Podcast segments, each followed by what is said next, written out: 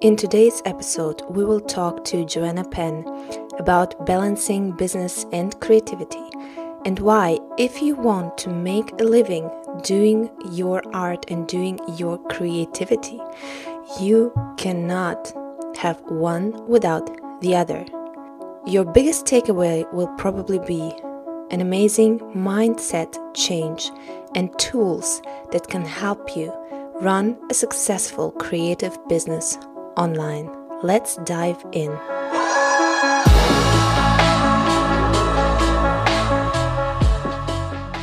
Joanna is an award nominated New York Times and USA Today bestselling thriller author as well as nonfiction author. And she has written 32 books by now and sold over 600,000 books in 149 countries and in six languages. And the amazing thing about her that she's done all of this as an independent author and she also runs a small press, Curl Up Press with her husband and business partner. And as you'll probably hear from my squeaking and excited voice, she has also been my online mentor for many years, basically since I've started diving into the creative online world.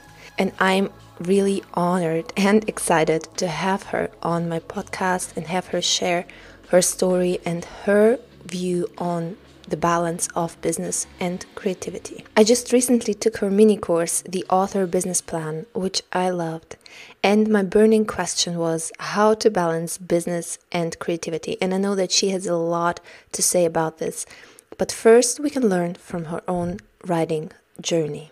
I started writing in 2006. So I started my first nonfiction book back then, and I published that beginning in 2008. And uh, this was before the Kindle, before any of that. So I didn't have any understanding of the business of publishing. I had no intention of doing this, you know, for a living. And that book was called uh, Career Change. And then it was a case of trying to change my life so I could find a career I was interested in. I had no business thought about it at all and then as the years went by so you know as as it turned out i loved publishing and i loved writing. Many of us you know get the bug. And so by the end of 2008 i started a blog and i thought my business direction was as a speaker as a non-fiction author and I started to go in that direction. I did some training as a speaker, started making a bit of money on the side while doing my day job. And then I started writing fiction, and then, and then, and then. So the question of how do we balance business and creativity is entirely dependent on your stage in the writer's journey. So, first of all, think where am I now? Where am I in the creative writing journey? How long have I been in the online world? And what is the beginning stage, even? Let's talk about this one first. When I say beginning, I probably mean the first five years. uh, then you're probably still finding your way. And certainly between 2006 to 2011, I wasn't making enough money to consider anything. And so business back then was how do you pay the bills? But also in that time, I downsized and that type of thing. Now, my business is much more stable. I have multiple streams of income, which we'll talk about, but now I can be much more focused on the creative side. So, for example, I'm just finishing the third book in my Map Walker trilogy, which is a fantasy series, and that's a completely new genre for me. It's been really hard to market. You know, it's like, why did I do that? If I had purely been business focused, I would not have written those books at all. But creatively, I needed to write them and I love them, and now they're selling as well. So the main thing is where are you in your creative business? Do you have other ways of paying the bills? And if you do, then you can just follow your creative side anyway. And you may need to support your art so, in the beginning, it's realistic to have the expectation that you will have to support your art by doing other stuff like having a day job, or like for me, I have my freelance filmmaking on the side, which supports my online business and creativity. The question is how can you support your art and have this realistic expectation that it won't make you any money in the beginning? But if you do it right, you will get to a point where you will be able to even get money from your writing and your creative endeavors. But even then, it is still a question of balance. If you get to a point where you are making steady income from various things, and part of that may be parts of your writing, then it's almost like one for them, one for me. I'm going to write one book because I know that will sell, or I'm going to do this one speaking thing, or I'm going to do this uh, freelance writing, and then I'm going to also write uh, this other thing which won't make any money but will satisfy me creatively. It is a balance, as you say, but for me, it's not a constant balance. It's more shifting one way for a bit, then shifting the other way for a bit. Alright, so shifting back and forth. But unfortunately, the day has only 24 hours. So, how can we create a day that is sustainable, that doesn't burn us out, but where we can shift between creativity and business? How do you decide? Do you structure it or do you just do whatever feels right where the muse strikes you so how do you do that yeah don't don't rely on how you feel that's for sure no, I think that is the first thing. This is a job. So if you want to make a living this way, you have to treat it as a job. And some days you definitely don't feel like it, right? And you have to do stuff that you don't necessarily want to do. Like today, I was doing some of my tax stuff. That is just part of it. That is not art for sure, but it's very mm-hmm. necessary. So, in terms of structuring, I kind of have two main things. So, the first one is I have a project based life when I was writing the first draft of Map of the Impossible, which was my most recent novel, every day, let's say five days a week, I would spend at least the morning working on the first draft of that novel. And I didn't really do anything else apart from exercise or whatever. But my creative energy during that first draft phase went all in to Map of the Impossible then when it came to the editing actually i think that's when i did the business plan course. So as a, a, break in between first draft and edits i said okay i knew that the author business plan mini course would make some money and also would be useful. And these are two very good things. So i was like okay i know how it's going to take me at least a week and a half to make that course. So i'm going to do that now and it's a break from my creative side. It will also make money. And so i had one project that was still going, but I took a little break and I focused on that business plan course. I got it out, and that was off my plate. And then I went back to the novel and did the edit. I love that project based approach because it helps you concentrate on one thing. And what I know for sure that for creatives, our heads are just full with ideas and stuff that we want to do. So, if you have only one project that you focus on and work with, you can also get all of your creative energy into that particular project, finish it, and then go on to the next stage. But Joanna has an another productivity hack that actually works with your body and your creativity.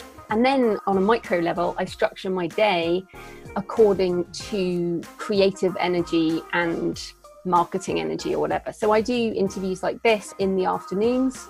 So my mornings are often um, creative work. Now, today, actually, I worked on a lot of admin that has been piling up. it's we're, we're in a heat wave here in Europe as we record this, and my brain is just not working that well.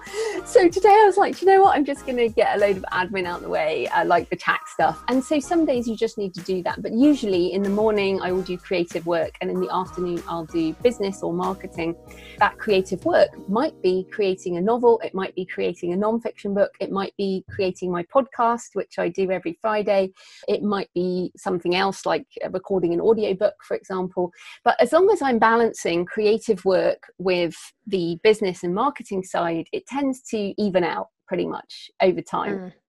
And as a quick side hustle, I would love to highlight that Joanna just allowed herself to say, okay, today is a day where this is completely hot and I don't have the energy to be creative, which we have to allow ourselves also at some point. But she still treated her work as a job and instead did the admin stuff that she probably didn't want to do but had to do. Now let's get back to the project based approach because now we have to decide which project to tackle first. And let's be honest, we have so many ideas and so many projects that we want to start. what do we consider first? Our creative energy and our willingness to do this as a creative person, or the business side of it and how much money it might make us? I know that I can make more money immediately publishing a non-fiction book or doing a course. I know that. So I could spend all my time serving the author community and making money that way. Like I don't do consulting anymore because it takes so much time. It is a way I could make more money. You know, I could have one of these mastermind things or whatever, but I don't do that because I have to prioritize my creative side as well as the business. It really is a case of you have to decide your goals for the year and your goals for a longer period and then you need to find a way to hit those goals like a financial goal like i need x amount of money. How am i going to make that money? And then do i really need to do more than that on that money side or could i spend that other time on my creative side? So definitely in the first few years i had to do more things for income because uh, you know that was the way uh, i had to make money. But now things are more stable i can definitely definitely choose more creative work over things. Now, in terms of thinking about the market, I don't write to market as in terms of fiction at all. I wish I could.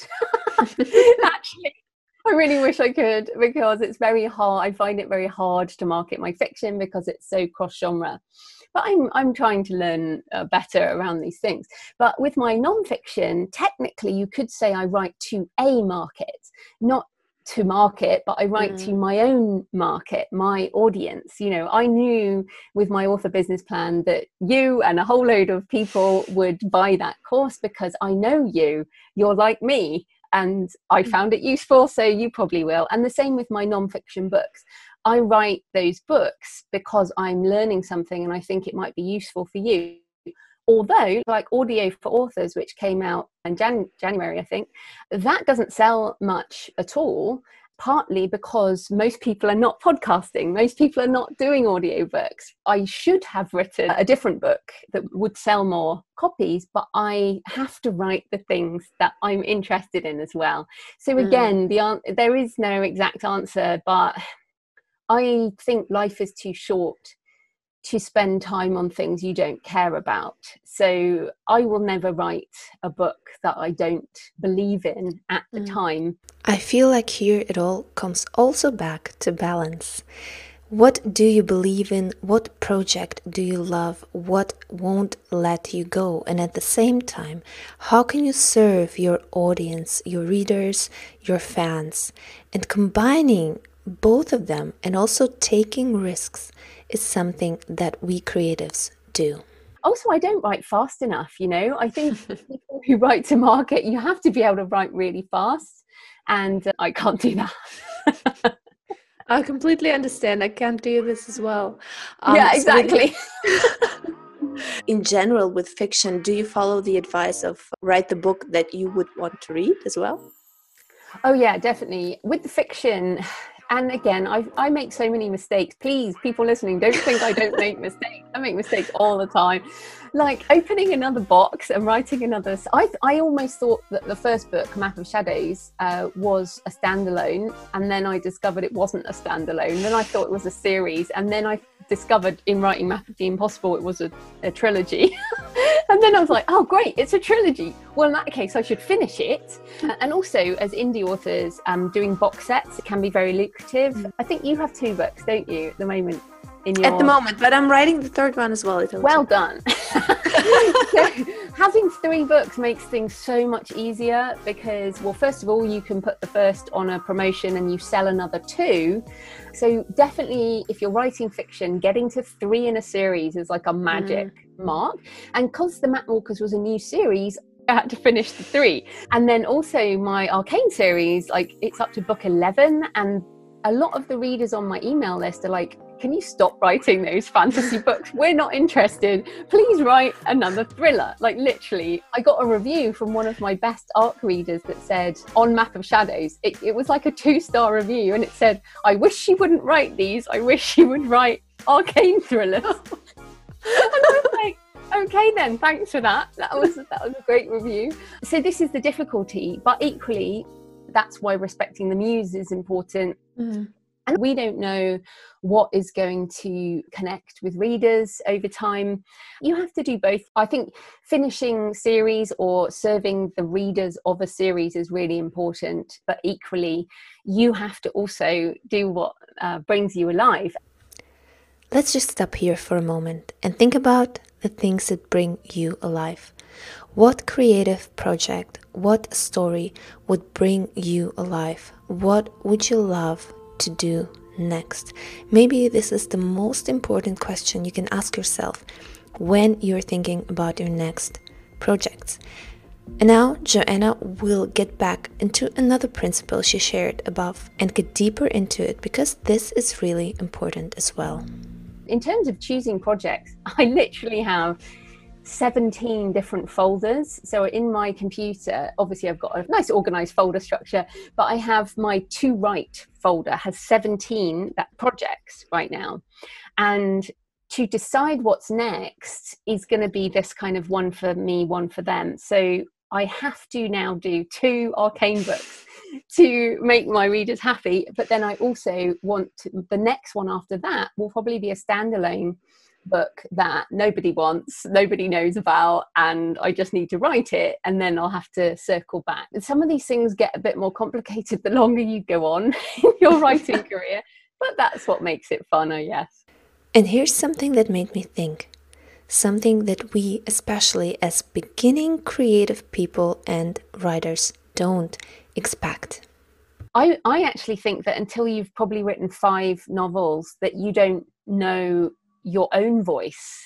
I certainly found that writing book five, which for me was desecration, something just clicked into place. I was like, oh, I get it now. I really, I get how to write a book. Yay! uh, and also, I was able to stop self censoring so much and just really lean into it a lot more, trust my creative side. Okay, so I definitely have to write more books. But do I also have to write a business plan as a beginner, or do I wait until my creativity and everything clicks into place? Ideally, that would be brilliant. And I certainly did that for the Creative Penn and uh, my non-fiction business. And uh, you've seen it, it's in the author business plan. I don't want to freak people out with the phrase business plan. I mean, literally, it was just a big piece of paper with um, like a mind map, right? It just had these are the things that will make up a business. And then I sort of every day you take uh, steps towards that future state. And now I have a number of brands. But if you want to make a living from your art, I think from your art is potentially difficult, which is why I say with your writing, because writing can be art, but it, you know, I can't say that my book, How to Make a Living with Your Writing, is art. I would say that it is very useful. And in fact, the course you mentioned, Your Author Business Plan, that's not art that is a course that's meant to help you, but it also brings in some money for me to pay for my mm. art.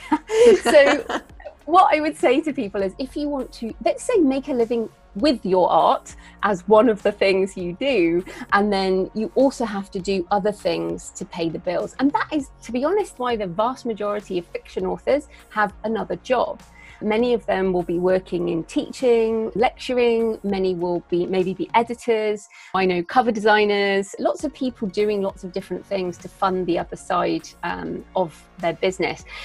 Maybe we need to redefine art here because art for me is something that I can do, that I like to do, that is in my heart, that I care about. And maybe a business course or a nonfiction book is not art per se, but it's a story that comes from my heart. And so I think having even the freedom to do this and make money with this is a huge privilege. So, for example, and I, I say in the course, on my plan does not have make money from a film deal for my fiction because I can't actually actively do that right now. It, it's not something I can actively do, but what I can actively do is make a production plan which says I need to write another two novels between now and Christmas. And that will take me towards the goal of making more money with fiction. No one can tell you exactly how to do things, but you make your plan and then real life comes along and you may have to do some other things to keep that going, but that plan can still stay in your mind and written down. I would say to everyone, please do write it down. You know, we are writers, so at least have at least a one pager of what you would like to see in your business. Remember this a business plan doesn't have to be a highly complicated thing because this is something for you. This is something where you have to write down and state your goals for your creative business, and also something that will help you understand where you want to go and something that you can actively control. But let's be honest, especially in the beginning, we don't always reach these goals. We expect things to be difficult, but we don't expect them to be that difficult. And I don't know about you, but very often I thought about quitting. I questioned my career choice and I thought, is this even worth it? Will I ever be able to make a living with my creativity?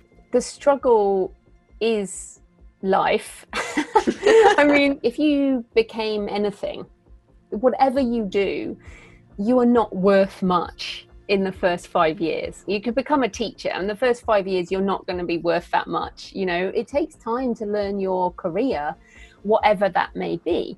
And so it's the same with being a writer or what you choose. So for someone like you, you're similar to me, you're doing multiple things as well. And this is also a danger, but also necessary. I mean, it's necessary because you need to pay the bills, but it's also a danger because your energy is split into multiple things. Mm. All I can do really is encourage you uh, to have that mindset of, okay, I need to pay the bills. What is that thing? And then I need to do my art, which is this thing. And for a while, they may not be the same thing. And in fact, they might never be the same thing. You know, maybe one day I'll get my incredible movie deal. but even then, you know, there's a book called Hollywood versus the Author, which is basically full of terrible stories of authors suffering at the hands of Hollywood. We all think that there's a magic bullet, but actually, I think the struggle is just the journey. And if you're not struggling financially, then you'll be struggling with your story, because if you're not struggling with your story, then you're not challenging yourself enough. And, you know, at the end of the day, it has to be hard, or else everyone would do it for example, self publishing, everyone in the world can throw up a Word document now onto Amazon Kindle. Hence, it is completely full of, let's face it, a lot of crap. There is a lot of crap being self published, not by serious indie authors, but by random spammers and scammers and, you know, just people putting stuff up that's completely filling up the screens of everybody. Mm. So it's a struggle to even stand out in the market. I've got 32 books, but I still have to get that visibility in the store. And that is every single day there's some form of struggle. What I would say is you have to come back to why am I doing this? Mm. like, should I just go be an accountant? or should I just go be a teacher? Which, uh, no, to be fair, being a teacher is probably a lot harder. what do I want to spend my life doing? I think Tony Robbins says it, you know, the American self help uh, writer. What do you want? And what are you willing to do to get it? Mm. What I would say is between 2006 to 2011, five years, I did the side hustle and pretty much worked a job and built up the business. And then it took until 2015 before I surpassed the income I had given up. So that's 2006 mm. to 2015. So that's nine years of doing it. And now we're in 2020, and I've had, you know, five years of earning more money than I did in my day job. And that's fantastic. But equally, I still have to keep it all running. It literally has to come down to what do I want to do with my life and what am I willing to do to get to that point? And then keep going, but you have to give it time. Why are you doing this? This is such a great question. Why do you want it, and what are you willing to give to get it? Think about how you want to spend your life. Is there really an alternative to what you're doing? Because this has actually kept me going all along. There is no alternative. I don't want to be and I don't want to do anything else. And the other thing I would say is you do have to keep reassessing along the way, which clearly you're going through. and this is what I wanted to ask you like with the reassessment, how do you know if you have to keep pushing the way you're doing things or you have to like reassess everything and do something maybe completely different from what you're doing? I'm currently going through this reassessment of my fiction author business. Mm-hmm. so what's happened for me is in the last couple of years my fiction book sales have decreased. My total business revenue has remained but I want to make more money with my fiction. Now, I'm still making very good money, but it's trending the wrong way, even though I'm publishing more books. So I'm like, okay, well, there's a couple of reasons we've talked about. I started a whole new series, which meant I was not focused on my existing customer base. But equally, the investment in those new books could mean that I'll make more money once the series is completed. So that was a bit of a risk. But equally, the other thing that's really changed, and you know this, a lot of the listeners will know this, is that Amazon advertising has become so important. And we do very well with Amazon ads with nonfiction, but I have not got it working for my fiction. And that is my fault. I've just not engaged enough. And I have thought I will be able to do other things to offset that. And although I've offset it with some other things, it is just not good enough. So for me, this part of this reassessment is okay, I need to spend more time on my fiction brand and also positioning my books. And also, I need to double down and like spend some time getting into Amazon ads. I'm pretty confident on Facebook ads, for example, but I need to do this. Now, I have resisted that many times. You would have heard me on the podcast. I don't enjoy that, you know, I really don't. But I've decided I need to reframe it. I need to say, no, it's a game it's a game. I just need to learn the rules and then I need to play the game. I haven't, as we speak, as we record this, I've not cracked it yet, but I fully intend to. I could just say, oh, I'm just going to give up my fiction, you know, or I'm just going to do something else, uh, write more books. But I know that I need to do a number of things. That is a point, and how I knew that is at the end of the year I do my accounts. Well, I do my accounts, uh, you know, every month, but I looked at it compared to last year and went, okay, this is going in the wrong direction. Therefore, I need to change this. So that's one marker is the money. So if you do your accounts, and if you are listening and you haven't set up a business or whatever, it's still you have to track it. So for mm. you, you have two books. It's very unlikely you'll be making any money at the moment. And it may be that you're reinvesting everything. That's certainly where I was at the beginning, reinvesting into editing, cover design, advertising, stuff, building your email list, all of those things. So the first goal might be okay, I want to make a profit of I'll just make it, you know, a hundred dollars a month. I want to make a profit with my the fiction side of my business of a hundred dollars a month. How am I going to do that? And then work towards that goal while the significant money is being uh, covered by something else. So that's where my business is. The significant money is covered by my podcast, my website, the affiliate income that I get, my non-fiction book sales, which are you know completely fine so i don't need to do anything on those i just need to keep going mm. in my podcast for example i have to do my podcast every week i like doing it but i have to do it because it pays for a lot of the other things in my life. Mm. So that's what you need to consider. It's sort of okay, if I look at all the pots of money, are they going in the right direction? And that's why the first five years when I did worked in a day job, my day job was funding the growth of my creative business.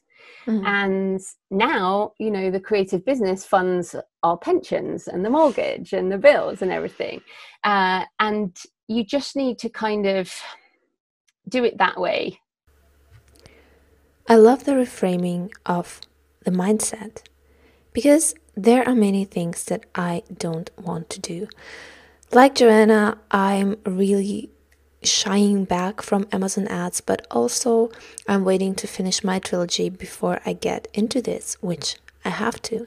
And the same with accounting and money management.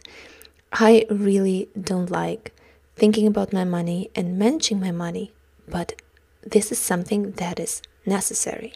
It is, unless you want it to be a hobby. This is the thing. And yes. I used to think that anyone could be an independent author. And I don't think that anymore. Mm. I think that this life is only good for people who enjoy the business side as well as the, the creative side because anyone can publish and anyone can write and i encourage everyone to do that but if you want to be a successful independent author or even a successful traditionally published author for the long term you kind of have to get interested in the rest of it. Now, let's come to the money side because I have never had a problem doing accounts or counting money. And I'll tell you why. It's because of that reframing. To me, wealth generation or money coming in and then money going out, that kind of cash flow, that is so creative. And what I love about our industry like I'm just about to pay for three new covers for, the Desecration and Delirium and Deviance. So I'm funding my book cover designer for that bill. I'm uh, paying my virtual assistants to help me with the podcast transcript. I'm funding BookFunnel who help deliver our books. I'm putting money into Kiva, which is an entrepreneurial charity. I'm funding, you know, different things through the wealth that I generate through my creative work. So I actually feel that the money side is very creative. And in fact, business can generate incredible things in the world. And that is exciting. I understand where you're at with the ads, but I do think you need to be more excited about the money. I think I've put it in that course, but for people listening, thecreativepenn.com forward slash money books there's a whole list there and it sounds like you and maybe some people listening need to do a bit of work around the money mindset stuff. Mm. and that can be really challenging. It can be very hard to face up to some of the things that you think about money you feel about money and that will really hold you back big time that would uh, be my challenge for you and people listening. If you can't say out loud, I want to be a wealthy author, I want to be a six figure author, I want to be a seven figure author, I love money, which is re- that's really hard for people to say. I practice, you see. then you will struggle to bring it in. And I don't want to get too woo woo law of attraction, but I do think there is something about energy around money Mm. and the acceptance of being a wealthy creative is really important. And we can do great things in the world when we have the money to do it. And I think that is really important. I was really challenged by Joanna to reframe my money mindset, and I am working on that right now. And I know that reframing mindset can be a game changer. And now let's get a little bit into marketing because I reframed my mindset about marketing a couple of years ago when I understood that marketing is storytelling. Before that, like every creative person and every author, I was like, mm, cannot anybody else do the marketing for me? But I understood that doing marketing in the right way can be a privilege. Marketing is sharing what you love with people who want to hear about it. Mm. And that that's so important because so many authors are like, buy my book, buy my book just to anyone. Like I've literally been at festivals and people come up to me and go, Would you like to buy my book? I'm like, uh no, dude, you know, what are you doing? Like this podcast, right? If people aren't interested, they would have turned off by now. And we're mm. just putting ourselves and our words in front of people. And if they want to hear about it, they will listen. And I feel like that's the kind of marketing I enjoy. And that's why I'm reframing Amazon ads around okay, the only way to get my stuff in front of people who might hear about it is by this method, which is has basically become necessary in that market. Mm. I want to get my books in front of people who want to hear about them. And the best thing is understanding your target market so well that your ad is just laser targeted to that person and then they go yes that's exactly what i wanted but discovering this target it's so difficult right oh yeah of course but if it was easy everyone would be yeah, doing it true Joanna is a futurist geek just like I am, and I have to be because I'm a dystopian author. But she's just so good at it. I love listening to the futurist segments on her podcast because they're always spot on, and she's usually too early in predicting the developments, but she always gets them right. So, of course, I had to ask her about the future development in the creative industry online and how we, as authors and creative entrepreneurs, can prepare best for those future developments. Let's see what she has to say about that. There will only be more content. Even you look at indie authors, you know, writing a lot faster. You also have AI translation. I know you're in Germany, and I did books uh, in German with First Draft AI translator. This is becoming more and more common. There are books thrown onto the Kindle store that are just translated with AI with no editing. There's going to be more translated material, and then there's going to be AI generated material, which people may deny, but it's definitely already happening. You see some stuff on there, you're like, "Damn, this is so AI generated." There have been the first AI generated textbooks for sale and this kind of thing. So if you fast forward a couple of years, let's say five years, you know, there will be more and more and more content. And so I think the best way to prepare is to double down on being human and put yourself out there so that it's clear who you are, what you do, what you care about, and so that people can choose you and they can care about you. I mean, we've seen this in the pandemic the first thing I did was think, who do I definitely want to keep paying? You know, who can I let go and who can I keep paying? Like my virtual assistant, Alexandra, who's been with me like six years, I will do pretty much anything to keep paying her to help me. Like she's so important to my business. Or my book cover designer, Jane, I will just, you know, I want to pay the people who are important in my business.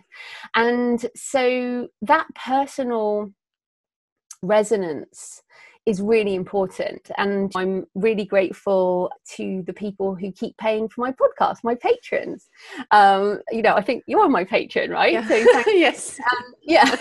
and and you know, people from all around the world who want me to keep podcasting I really appreciate that. And actually, it didn't drop off. I thought it was going to drop off, and it and it didn't. That's because I have a connection with people, right? And I think that's all we can do. If we think about the future, we have to say, okay, here's me, here's my face, here's my smile, here's my books, here's my stuff, and connect. So I would say that personal brand and that authentic connection is important, and also your email list. Like in the last 20 years, the email list has still been important, and I think it will continue to be. Uh, I am less and less interested in social media. I'm 45. I feel like the last decade of Twitter has been my social media heyday, and I'm just not prepared to get into anything else in a big way. But everyone will find their own space, right? I do like Instagram, but you can't do everything. and I think that, so personal connection making it very clear who you are. And I think a lot of authors are shy or slightly pulling back from being out there. But I think we have to try and stand out. And it's not just advertising, it's also adding an author's note at the back of your books and saying, come on over to um, my website and sign up for my list. And uh, just being human, I literally think that is the only way. And then also, I guess the other thing would be using the tools that come and not being afraid of the future, I'm certainly going to do that. You know, I use Scrivener. You and I are talking over Zoom. We send our podcast out through tools that we use. So I will use the tools that come to help create more stuff. But equally, I think that human connection is is really important. And now, the last question I like to ask every guest of mine What's your favorite story and why? And this one's actually quite different, but I think it shines a light on Joanna's awesome personality. So my favorite book is The Stand by Stephen King, which is right now in his it is a pandemic book, so it's 30 years old, but basically 99.9% of the world dies in this pandemic.